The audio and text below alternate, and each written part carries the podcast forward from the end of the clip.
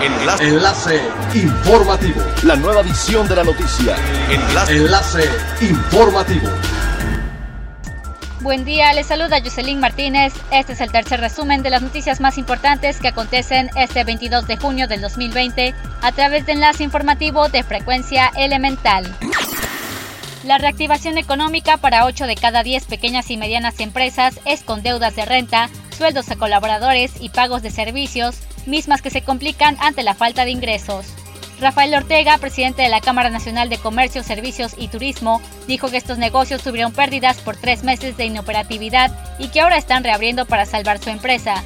Sin embargo, es necesario ahora cubrir los gastos o solicitar créditos que ayuden a liquidar los compromisos que tienen.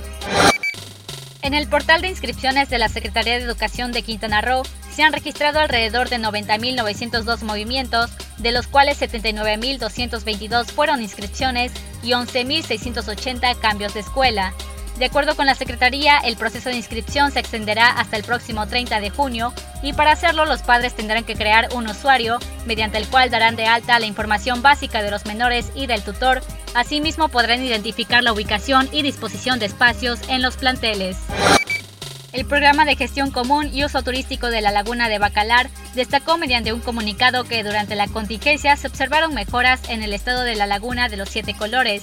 Asimismo, apuntaron que el uso de la laguna debe regularse y se pidió hacer conciencia. Detallaron que los últimos dos meses ante la emergencia sanitaria pudieron apreciar cambios que muestran una recuperación inminente de la laguna, como una mayor transparencia, vegetación más abundante, mayor avistamiento de fauna en sitios donde hace mucho tiempo no se podía observar. Es elemental tener buena actitud y mantenernos positivos, pero ello también las buenas noticias son elementales. La comunidad migrante de Benito Juárez se unió para repartir ayuda alimentaria entre las personas de escasos recursos, quienes durante la pandemia por COVID-19 perdieron sus fuentes de empleo. Marilyn Torres, presidente del Consejo Internacional Sumando Venezuela, explicó que a través de donativos de empresas y de los miembros de esta organización se ha podido realizar una red de apoyo para brindar comida a las familias que lo necesitan a través de esta iniciativa llamada La Ollita Humanitaria.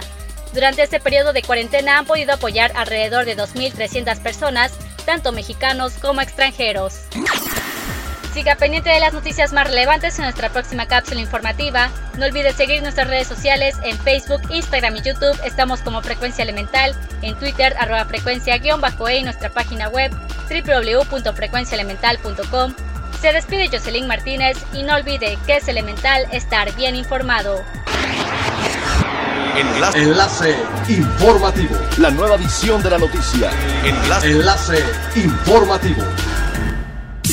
Es elemental que te conectes a nuestra frecuencia a través de www.frecuenciaelemental.com.